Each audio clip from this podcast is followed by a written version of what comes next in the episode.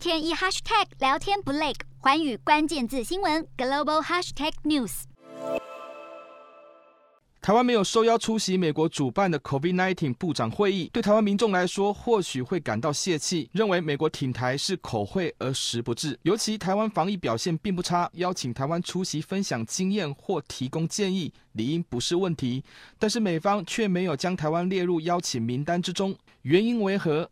难道美国有意向中国示好吗？确实，这是美国首次举办的 COVID-19 部长会议，邀请了四十名他国外长、观察员与区域组织领袖参加。中国驻美代表秦刚是受邀名单之一。显然，台湾没有被邀请在内的原因浮现，确实中国因素掺杂其中。尤其出席的国家代表都具政府身份，倘若邀请台湾政府官员出席，势必引来中国不满甚至退席。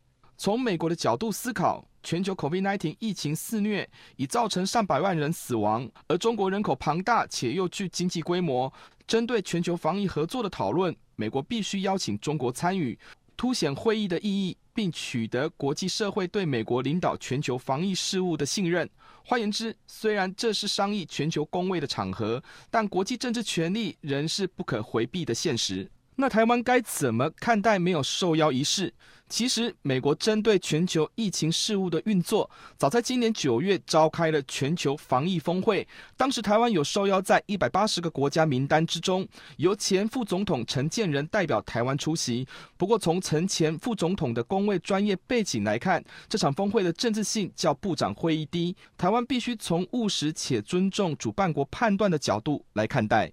美国挺台是否口惠而实不至呢？时间再往后推一个月，今年十二月十日，美国即将举办全球民主峰会，据悉台湾将受邀出席，这符合了国际社会对台湾民主深化的肯定，也是美国筹组全球民主价值联盟不可或缺的一块。而中国连争取加入的资格都没有，显然民主对台湾国际参与的意义并不低于全球公卫事务。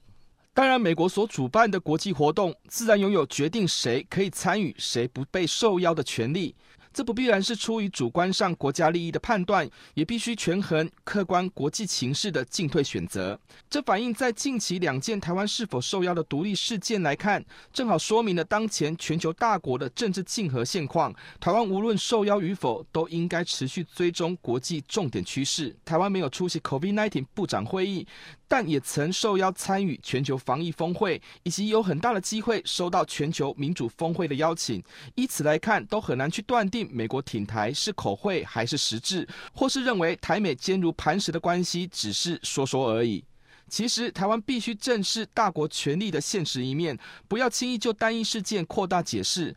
回头来看，还是得准备就绪，让国际看见台湾的贡献与重要性，就不会在受邀与否之间存在反复的失落感。洞悉全球走向，掌握世界脉动，无所不谈，深入分析。我是何荣。寰宇全世界全新升级二点零版，锁定每周三、周六晚间九点，寰宇新闻 MOD 五零一中加八五凯播二二二以及 YouTube 频道同步首播，晚间十点完整版就在寰宇全世界 YouTube 频道。